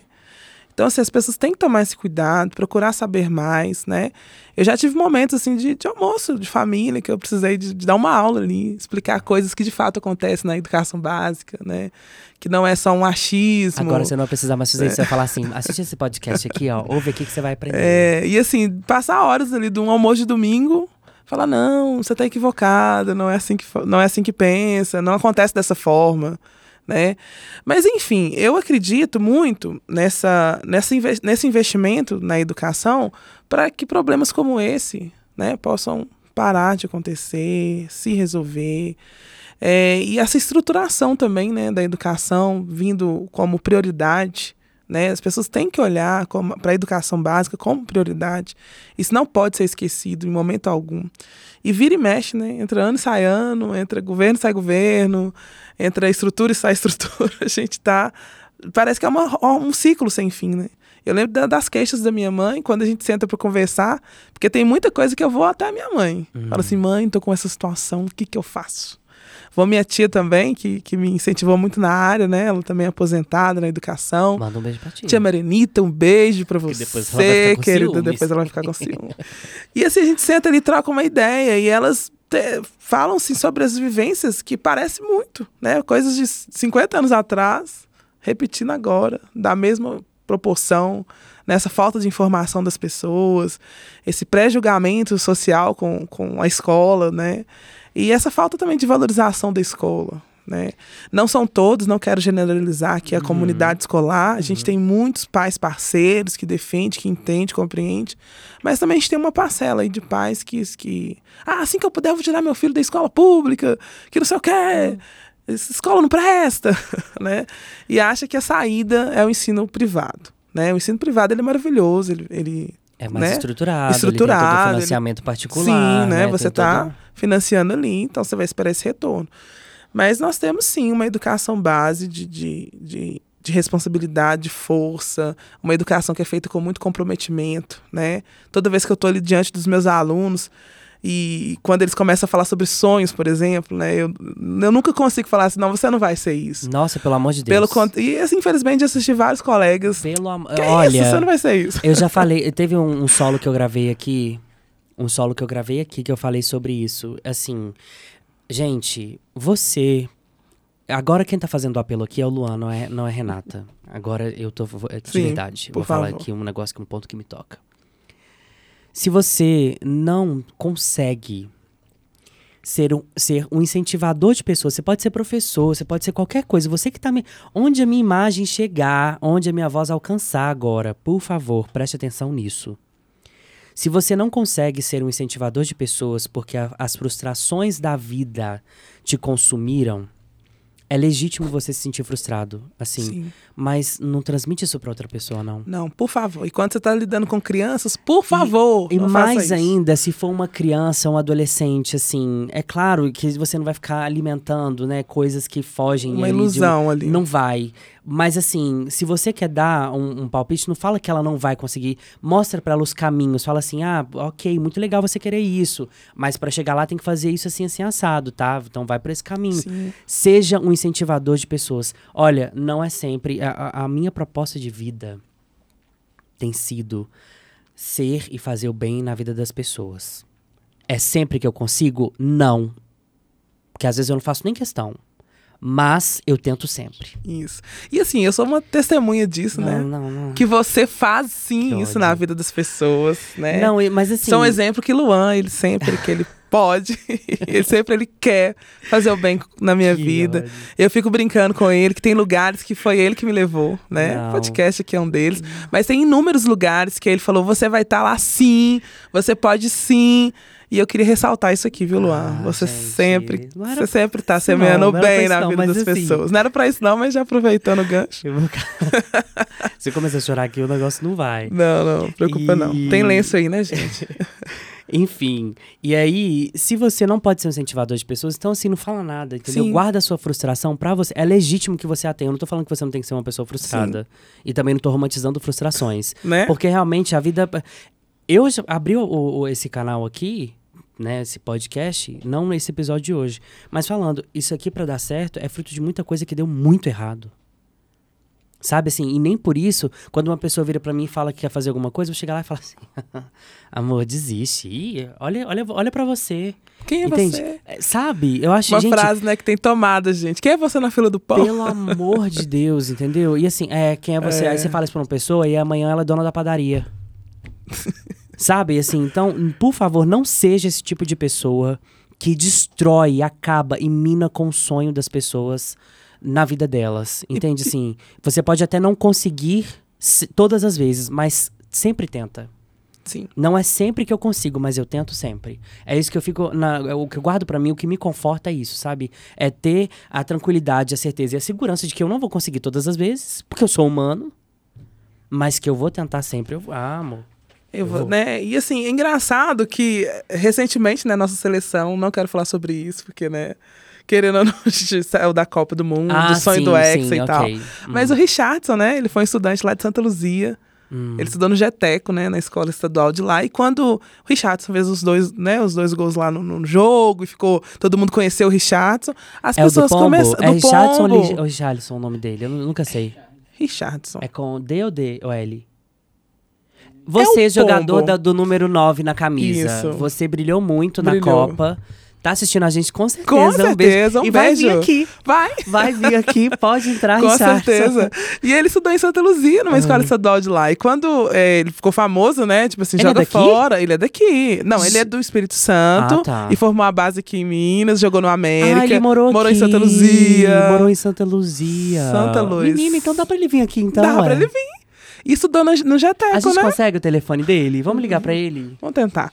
E aí, quando ele, né, no auge, o pessoal da escola, não tô falando que foi o pessoal do GTECO, não, viu, gente? Eu tô falando assim que Entendi. mencionou, foi um Aham. jogador que estudou na nossa escola. E eu imagino, imagina se eu tivesse sido a, né, ter sido a professora dele. Eu ia falar pra todo É, Lógico, mundo, nossa! óbvio. Mas eu fico vendo que tem, tem profissionais, colegas, que menosprezam ali o sonho daquela criança. É claro que você não vai fomentar uma ilusão, mas você também não pode dar o não de uma vez. Né? Eu tenho alunos lá que vão falar assim, professora, eu vou trazer o Hexa. E, e- e quem sou eu para falar que não vai trazer? Tem alunos lá que falam assim, professor, quando eu for empresário, que, você vai, que a senhora vai na minha empresa, quem sou eu para falar que eu não vou? Exatamente. Então, assim, a gente está diante de realidades diversas. Eu trouxe né, o exemplo aqui do Richard, que estudou na minha cidade, que eu trabalho hoje, e pode ser outras crianças também que, que cheguem, né, aonde quer, que de repente o futuro, né, vai reservar isso para elas. E a gente, como profissional, precisa de entender, né, que a gente está ali como como um mediador mesmo de Ah, e ele sonhos. incentiva a de... educação, né? Ele, ele Isso, investe. Ai, isso, aí é- é muito. essa pessoa. Eu fiquei fã desse menino. Eu Eu, conheço também. ele como menino pombo. Menino Isso. pombo, você voa muito alto. Eu torço muito pelo seu E sucesso. no próximo a gente vai trazer. Entendeu? E eu espero que realmente você assuma o lugar que você merece, em vez Isso. dessas publicidades que caia. Enfim, né? É, Voltemos. Enfim, pra você ver o resultado de educação, né? Uma, uma boa educação, o que, que não faz com a que pessoa, que né? Que com a investe na educação, que incentiva Né? a ciência, né? Que não fica negligenciando as coisas. Isso. Ai, Mas, gente, enfim, é, é desse tá jeito. vendo? Mas enfim, é um universo muito, muito amplo, né? Muito amplo. E eu quero daqui uns anos poder encontrar com os meus alunos, meus ex-alunos e dar um abraço e falar assim, não, que bom que você está seguindo a sua vida e o caminho do bem. Porque eu encontro ainda com as minhas professoras, né? Que eu era a única da minha sala que falava que ia ser professora. Sério? É, e ninguém acreditava, né? E Porque quando, e quando você encontra com elas e fala que você virou de fato uma pedagoga? eles, elas olham pra mim assim, Psicopedagoga, pe- pega doida. Eles olham pra mim e falam assim, sério? E elas assim, né, já aposentadas e tal, mas você tá gostando? Eu falo assim, tô, porque eu não sou falsa. Entendi. É desafiador, tem dia que eu tô pra morrer de cansado. Mas, é... Vale a pena. E eu falo com elas assim, obrigado, porque... Eu fico brincando. Tem uma que eu encontrei uma vez no supermercado que eu, né, fingi que, que ela não existia. Tá vendo? Porque- Eu falei. É um ou outro que destoa É, sempre. é. Não, não adianta, Não gente. adianta. Entendeu? Mas é porque ela foi minha professora no quinto ano, Hum. né? Eu tive três. Né? Se você estiver assistindo, eu acho que não, né? Porque ela... Se você Enfim. assistir, você sabe que, Que é você é você. Você sabe E que olha você- só o que, que você causou na vida de uma pessoa. Que quando eu tava sentada lá, que ela Hum. falava assim, horrores com a turma toda, e eu pensando assim, um dia se eu for professora do quinto ano, Eu não vou ser igual eu a não ela. vou ser igual a ela. Tem gente que é exemplo do que a gente não deve ser, eu né, vou menina? ser uma professora que os meus alunos vão gostar de mim. Daí não querendo né, me gabar, mas eles gostam mesmo. Hoje foi um dia que foi uma despedida e teve aquele chororô Oh, do Deus. final, né? E eu choro Ah, junto, eu imagino. guardo as cartinhas, eu guardo as cartinhas, gente, acreditem. Guardo, sou apegada com as minhas cartinhas. Mas enfim, eu acho que a gente não pode negligenciar o outro, sabe? De, de, de não é só não é acreditar. questão de negligenciar, não. Subestimar o Subestimar outro. o Não, não, gente. O coleguinha não pode fazer isso. Esse, gente, esse Né? mundo dá voltas. Dá, ele capota, esse Voltas e voltas completas. E nele até as pedras se encontram. Então vocês ficam. Enfim, É. vou ficar, né, falando coisa que não. Eu acho que se eu fosse um professor, eu seria um professor muito dos doidos. É, bem Eu engraçado. Não sei se engraçado seria a palavra, mas eu acho que eu seria um professor doidão, assim. Eu acho que os alunos iam gostar de mim ou me odiar muito. Não ia ter meio termo, assim, Sim. sabe? Não acho que ia ser um negócio tipo assim, ah, ok. Eu não ia passar despercebido. Ou Sim. eles iam gostar muito, Muito de, de você. ou iam me odiar demais, entendeu? Eu fico sempre pensando nisso assim. É, e você falando na questão de, de representatividade, né? Na escola particular, eu tive um aluno que falou assim: Nossa, você é a minha primeira professora. Que eles, eles ficam sem saber o que, que você é, né? Se você é morena, se você é negra, se qual você é nome? preta. é. Nossa. Aí já fala assim: pode falar que eu sou preta. Já pode falar sem medo de ser feliz. Traz o. Tira assim, ó. Fala uma professora É. preta. Aí ele falou: não é a primeira vez que eu tenho uma professora preta. Eu falei: que honra de ter uma professora preta como eu. Nossa, e é dupla honra, né? Porque a primeira preta é a primeira Renata ainda. Né, da a preta é a dela. Renata. E, e né, na minha sala de aula, né, pô, na, na escola pública, a gente tem crianças lá que começaram no início do ano, assim, não querendo assumir o cabelo, aquela coisa toda. E no decorrer do ano, falou, não, professora, eu uso cabelo assim por sua causa. Você me incentivou. O que é referência? E eu nunca, assim, faz. parei e dei uma aula sobre identidade do cabelo. Nunca fiz isso. Eu sempre fui trabalhar com o meu cabelo ali e tal. E falo com as meninas que elas são lindas, que elas precisam de acreditar nisso. Porque isso é uma, uma verdade. Se você não acredita que você é bonito, não espere isso do outro. Porque quando você é uma mulher preta, alta, né? Você não, você não vê ele na capa da revista de modelo. Só... Uma preta de 1,87. só, olha, identifiquei, né? E recentemente... Menor condição, gente. Menor condição. Menor condição. Recentemente eu dei uma bonequinha pra minha filha negra eu fiquei, eu fiquei mais feliz que ela. Porque a Heloísa já nasceu num outro contexto, ela ganhou Nossa. a boneca feliz, seguiu a vida. Toda vez eu falo isso, toda vez que e eu vou dar lá... parabéns pra Heloísa, porque a Heloísa ainda é pequena. A gente pode quatro falar. Quatro anos, é, pode, pode falar. É, a Heloísa tem quatro anos, é filha da Renata, assim, já inteligentíssima, sagaz, escorpiana, assim, arretada. que tem um olhar, assim, ó, se ela gosta, ela gosta, se ela não gosta, ela te dá um olhar soberbo maravilhoso. eu já adoro, eu já falei pra é... você investir na autenticidade dessa menina. E ela já pegou a boneca, e foi brincar. E eu olhei, ai meu Deus, que bom que eu consegui realizar isso. Feliz, porque na minha época não tinha, né? Então, quando hoje eu deparo com meninas pretas na minha sala de aula, identificando como uma professora preta, eu já fico muito feliz. E eu falo assim, é, de fato, a gente tá meio que chegando a lugares, né? Que, e só são... para contextualizar quem tá escutando e, e, vendo a gente, a Elo, ela teve a sorte de os dois pais serem pedagogos, porque é. o Paulo também é pedagogo. Paulo, o marido da Renata, que ela mencionou aqui. Um beijo, Paulo, para você Paulo, também. Beijo, amor. E aí, é o mozão da Renata. Isso, isso. É, e aí, assim, eu já. Eu, direto, eu te mando, quando a gente troca isso. áudios, eu falo com você. Eu falo assim, gente, a Elo deu uma sorte, porque assim, ela já nasceu em uma outra configuração social, não é só familiar. é uma outra configuração Obrigada, social. Amor, e assim, eu falo que ela deu muita sorte mesmo de ter os pais que ela tem. E eu fico vendo vocês na dedicação de né, dar pra ela uma criação super consciente, Sim, assim, isso. de entender o outro, entender os lugares, entender também que ela pode, que ela é linda e que ela pode usar o cabelo do jeito que ela quiser. Você fez questão de frisar isso na, na última aniversário dela, que eu pude estar presente se você não foi convidado. Sorry. Lamento, mas eu estive lá. E, e assim, isso faz toda uma diferença, Sim. entendeu? Porque assim como você trouxe um contexto né, de base familiar para educação pra de educa... base Isso. dentro da escola, uhum. já leva essa criança, esse adolescente, esse aluno, aluna ou alune também, que, uhum. né, que é uhum. outra situação que a escola invisibiliza, a gente vai comentar um pouquinho Isso. disso também. Uhum. Já em um outro contexto de atitude para a vida mesmo, né? Sim. De entender os lugares e de reduzir também as questões dos bullying. No episódio com o Héctor aqui, eu mencionei uma questão muito pesada que aconteceu comigo no Quase que eu falei o nome do colégio. De quase, novo. Quase, quase. Não segura. pode, viu, Carlos? Se eu falar o nome desse colégio aqui, a gente tem que. Pi. É, daquela igreja famosa daqui de BH. e aí, o que, que acontece? É, de uma situação super pesada que aconteceu comigo lá, assim, e a escola tinha zero preparo na verdade, o preparo da escola era, era agredir, né? Sim. E aí, assim, já assume uma postura de entrar naquilo, já reduzindo as possibilidades de, de, de bullying, de né, ser um agente de agressões, enfim. E eu fico muito feliz que a Elo tenha vindo dentro desse cenário, porque assim, você e o Paulo conseguiram mudar toda a estrutura familiar de vocês, entendeu? É, o que vier agora, sim, seja de primos e parará, que vier daqui pra frente, já vai vir, minha filha, aqui, ó, patamar elô pra cima, entendeu? É um negócio aqui que já tá... Siluan, com sua bondade Ai, infinita. Gente, nada, é, mas é a constatação da realidade, porque... Obrigada, né? obrigada. Mas, e assim, e a, e a questão na escola, hoje a gente tá falando sobre a questão de diversidade, a gente também toca muito em questões de sexualidade, né? A gente falou sobre a questão de educação sexual, sim. que segue uma outra outra vertente completamente diferente disso que a gente está falando aqui agora. E a gente teve aqui o, o Ettore, que também falou sobre a questão da educação e sobre como isso interferiu por conta da uhum. pesquisa dele, a dissertação dele de mestrado e parte do discurso de ódio na dissertação dele do doutorado. Sim.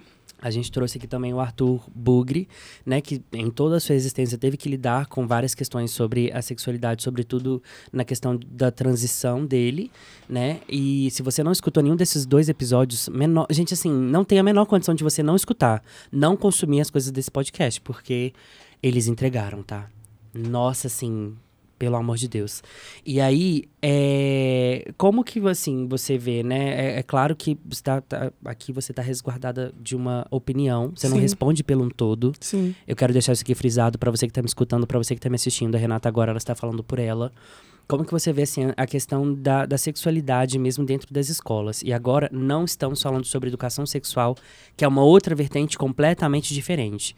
Aqui eu estou falando com a questão de crianças e adolescentes que têm comportamentos dissidentes ao que se espera, né, da, que a sociedade espera elencando como menino e menina, porque com certeza vocês devem lidar com situações assim também, né? Sim, sim.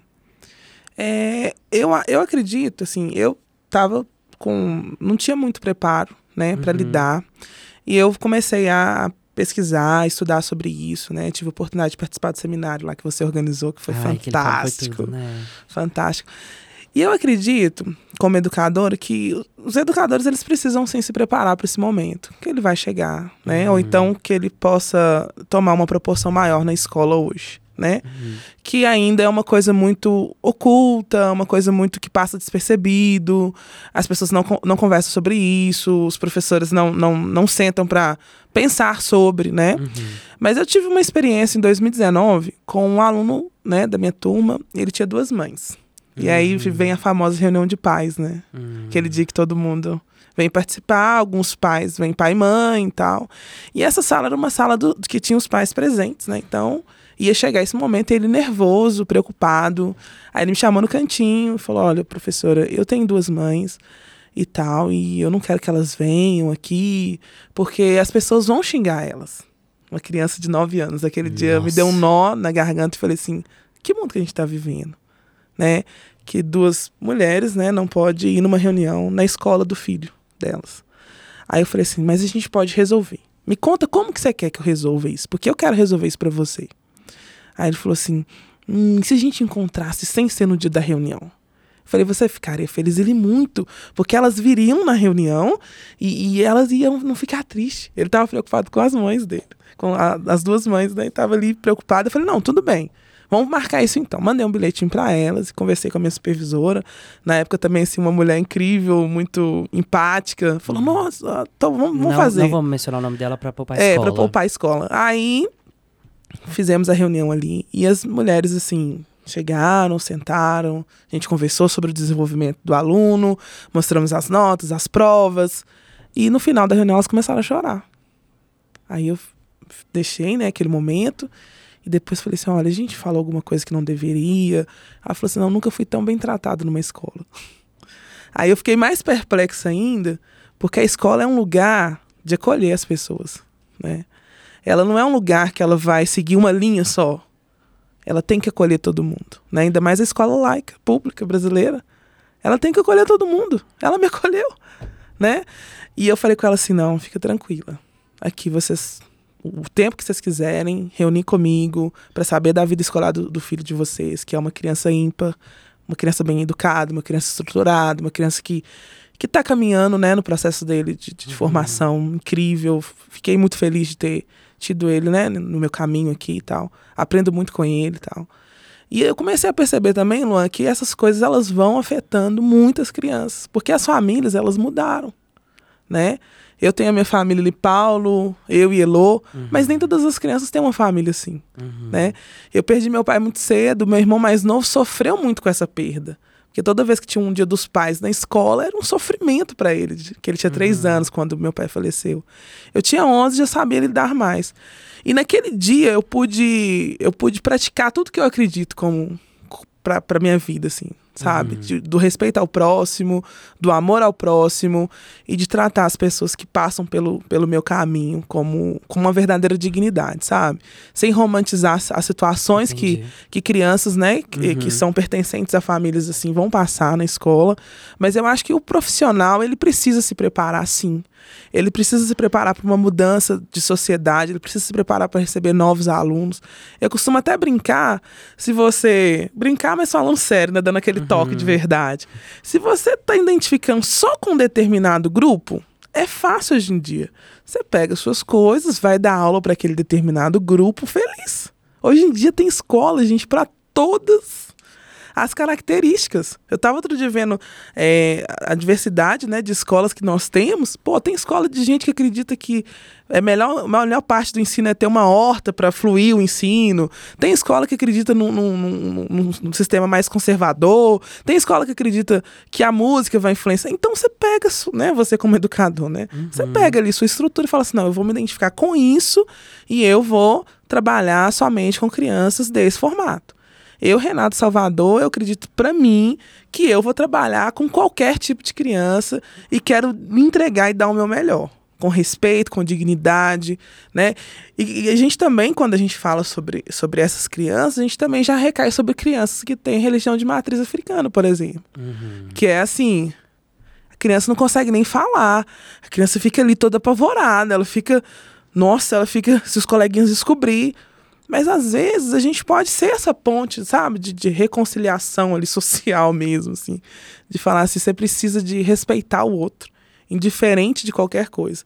E eu sempre no quinto ano pego firme com isso, sabe? De, do respeito, não ao bullying, faço campanha e vou ali trabalhando com os meus alunos no decorrer do ano todo. Né? Eu não sou uma professora que trabalho é, determinadas datas específicas, eu trabalho o ano todo com, com os assuntos que, que eles precisam de, de compreender, porque eu acredito muito nessa forma, sabe, de, de viver em sociedade. E a gente tem que se preparar. Eu estou tentando me preparar mais, conhecer mais, entender mais como que eu vou colher essas crianças, né?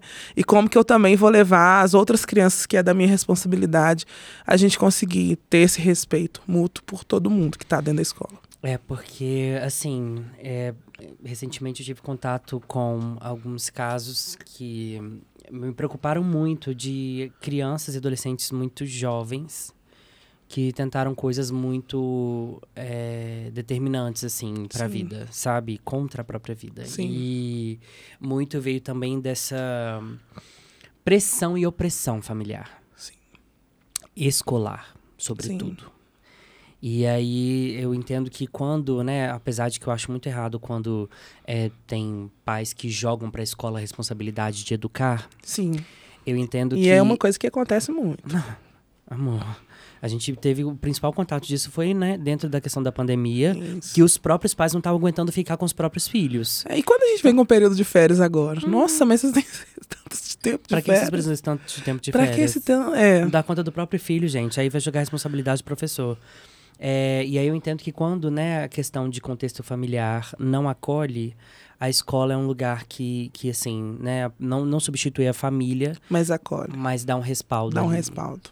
Dá um respaldo. É nesse aspecto. Então, você professor, né, que sente que... Você é educador, você é professor, você é profissional escolar, né, que percebe que algum traço, seja de comportamento, seja de identidade, seja de qualquer outro aspecto que diga respeito a uma pessoa em específico que é dissidente ou dissonante do que você está acostumado a lidar ou considera como, entre aspas, normal, né? Se não tem o devido preparo, encaminha para alguém que tenha, sabe? Isso, é assim, é melhor você ter essa... Se você não quer lidar com aquele tipo de situação, encaminha para alguém pra, que, que lide, mas assim, não seja mais uma uma ferida na vida, porque já, vai, já é um negócio que é complicado. Já é né? é uma coisa complicada, né? Você Meu vai ser Deus mais uma pessoa que vai. É, não, não, é verdade. Quem não escutou o episódio com o Héctor e com o Arthur Bugre pode escutar, porque lá eles também dão uma, uma ilustrada também. E eu falo também sobre como a escola foi um. um em, em um determinado aspecto, um agente não muito positivo. Sim. Entendeu? Assim, é, foi um episódio que nem, nem fala, nem sabe o que eu ia falar tanta coisa, mas eu falei. Enfim. É, a gente já tá caminhando pro final. Ah, que pena, é... eu quero te agradecer. Você quer deixar alguma mensagem para algumas para alguém, para as pessoas? Quer falar alguma coisa? Quer deixar algum recado como professora, como pessoa, como o como espaço uma... é seu? Como uma deusa que você se mantém? Ai, Luan. Mas enfim, eu quero te encorajar a respeitar mais, né? Os professores, por favor. Você que tem alguém na família, conhece alguém, né? Eu vi uma reportagem outro dia que daqui 40 anos a minha profissão tem chance de acabar. Que professor isso, gente? De, Como assim? De educação básica. Me ajuda aí. Sério, claro as pessoas não estão se interessando mais, né, pela licenciatura, né, para para ah, trabalhar com isso, infelizmente, né? Muitos professores vão migrando, né, para educação superior, mais uhum. atrativa, né? Garante o futuro. É. então, assim, quando eu vi isso, eu falei, gente, será que é possível mesmo? E eu acredito que sim, porque hoje em dia, quando você fala, se você é professor de educação básica, as pessoas já olham para você assim, não, coitado, né, gente? Coitado, já, já, já tem esse olhar piedoso para você. E recentemente eu conversando com um colega, queria até falar o nome dele aqui, porque ele é muito especial, um presente mesmo para a educação. Posso? Por favor. Matheus Matias vai ouvir isso aqui. Matheus Matias. Por que, que eu um quero beijo mencionar? pra você, Matheus Matias. Matheus Matias, porque Ah. Matheus, é, ele já chegou todo, né? Ele falou, Renata, as pessoas, elas olharam pra mim e falaram assim, ah, não deu certo no direito, né? Aí foi fazer pedagogia, um homem pedagogo. O Matheus é formado em Direito É, também? Não, não deu certo em tal, Ah, em tá, tal curso. Aí entendi. foi fazer pedagogia. É o que o Paulo também passa, meu marido, né? Hum. Que o pessoal fala assim, nossa, ele... Vocês dois pedagogos, né? Já tá aquele peso, assim. Nossa, já olho e falo assim, meu É. Deus, os dois pedagogos, que alegria. E o Matheus, ele falando comigo que ele escolheu, foi por escolha, desde o primeiro momento. E quando ele falava isso comigo, o brilho no olhar dele, sabe, era real. E ele vai para uma sala de aula, eu já tive a oportunidade de assistir a aula dele, que eu sou assim, eu, eu assisto a aula dos meus colegas. Eu adoro. Referências. né? E ele, ele tem um brilho no olhar mesmo diferente para dar aula e no- durante o no nosso, na nossa vivência cotidiana ele sempre traz esse, esse amor mesmo pela profissão e queria encorajar a não desistir de continuar, né? Ele agrega muito na, na nossa educação lá, no nosso quinto ano e a gente brinca que ele fala assim que ele desenha, ele canta, ele, ele é versátil. também, igual você. Isso, ele, ele completa o time bem. Mas queria deixar um abraço porque, assim, muita gente desanimou ele na caminhada e ele firme ali, tendo orgulho de ser professor de educação básica. Né? Que às vezes você encontra também professores que tá, ah, eu sou professor de educação básica. Não, não aguento mais. Que, né? apesar de. É, é compreensível. Não romantizando, É, a gente tem muito mas, percalço, é. né? Tem dia que a gente tá pra morrer mesmo. Se não for o Rivotril, você não segue a vida. Mas eu queria muito encorajar você que conhece um professor a respeitar o trabalho dele, a entender um pouco da temática da educação pública, né? A entender também a escolha, né, dos seus representantes. Isso é muito importante, né? Esse investimento na educação básica, ele precisa de acontecer de forma mais responsável, com mais pontualidade. E a gente refletir mesmo, porque de repente é o seu filho que vai estar ali naquele local, né? Se você não vai conseguir levá-lo para a educação privada, É, e se não for o seu filho, Né? é o profissional de amanhã que você vai ter que lidar. E é o profissional de amanhã que você vai ter que lidar. Entendeu? Então, assim, né? Vamos, pensar, respeitar é, mesmo, né? E no mais é só agradecer, sem menor condição nenhuma de, de, de não, de, né, não deixar de seguir, assistir, né? Exatamente. E curtir, gente, de porque Deus. Luan é um presente também Ah. na vida. Gente, câmera 2, né, Luan? Câmera Tô três. aprendendo. 3, desculpa. Se você tiver oportunidade Ai, ter o Deus. Luan como seu amigo, não deixa passar. Eu tô te falando sério. Cara. E você que passou, deixou passar, só agora é só o choro, tá? Infelizmente você vai ter que lutar e entrar na fila de novo. Mas eu queria te agradecer muito Socorro. por tudo que você faz, por Ah. toda a bondade, por tudo que você. Você é aquela pessoa que sobe e traz a galera, sim. Ah, você nossa, é não, essa pessoa. Tem muito degrau pra subir. Né, ainda. mas os- subiu alguns e já, já trouxe um bonde com você. Mas eu tenho muita honra de ser sua amiga, sabe? De participar da sua vida e você da, da minha. Eu, eu brinco que cada ligação nossa, áudio, a gente pode passar tempo sem se falar. E quando fala é aquela, aquela São- são coisa. sempre trocas muito né? construtivas. São trocas construtivas. Isso só acontece porque vem de você também, entendeu? E muito obrigada por essa oportunidade. Eu quero agradecer. Foi, foi muito incrível essa conversa, esse podcast, esse projeto incrível. Né? Só agradecer mesmo, só gratidão. muito e muito obrigada. você sabe, né? Assim, você sabe como é que é. Né? Eu quero te Muito agradecer obrigada. também muito por você ter topado de cara, assim. Na hora que eu falei, ela ficou com medo, suou o sovaco todo. Inclusive, teve um episódio que eu gravei aqui, não é sobre você. Porque eu tô mencionando isso aqui agora, porque ele deve ir, é um solo que deve ir antes do seu. Sim. Que eu falo sobre pessoas que usam o ombro das outras como toalha pro próprio sovaco suado. Entendeu? E aí, assim, eu lembro que você ficou muito nervosa, mas não é pra você, tá? Esse Sim. solo, já tô fazendo esse disclaimer pode ficar tranquila, pode Tá. ficar tranquila. E aí, porque, nossa, depois, quando estiver fora do ar, eu vou te contar. Eu vim de blazer, que aí É, não, não, mostra. Sua... Eu vou te contar fora do ar o que, que aconteceu, como que aconteceu comigo. Uma pessoa que usou o meu ombro como toalha de Deus. suado. Ah, não. Oh, Enfim. Deus. Mas eu quero te agradecer muito porque você topou. Mesmo tendo ficado nervosa e segura, tipo assim, meu Deus, Luan, o que, que eu vou falar? Não, Que que eu falar, calma, uma conversa nossa. E o pior é que eu falei com um monte de gente pra assistir. E eu vi tudo. Não. Ainda né? vai, vai ao ar. Não sei É, quando, não, mas, mas mas- as pessoas estão cientes. Estão né? cientes que vai ao ar e tudo. Então, então tá só aguardando esse momento esperado. E eu te agradecer também, te parabenizar ao mesmo tempo, assim, pelo trabalho. Eu falo isso não só de agora, pelo que você Sim. verbalizou aqui, mas pelo que eu já venho acompanhado. Sim. Eu direto falo isso quando eu vejo, né, story seu, algumas coisas assim, sobre como você se dedica. E eu vejo isso refletindo também na educação da sua filha. É, junto a- juntamente com o Paulo, né, que é um pai sempre muito presente. Isso aqui é- é eu acho algo interessante também da gente Sim, muito, muito. é, Paulo é. frisar. E, e que assim, e, e como isso tem sido transformador, sabe? Sim. E quando eu vejo isso, e parte também do meu desejo em te trazer aqui, era justamente para poder ilustrar mesmo, sabe? Trazer um pouco da realidade dentro de uma escola, seja ela pública ou privada, de como o ensino tem sido visto e como ele tem sido tratado. E você faz isso de uma forma muito brilhante e sendo professora, né, de uma maneira muito Obrigada. didática mesmo, Obrigada. assim. E fora isso, é a questão da vida mesmo, que eu te tenho como uma pessoa que é minha amiga.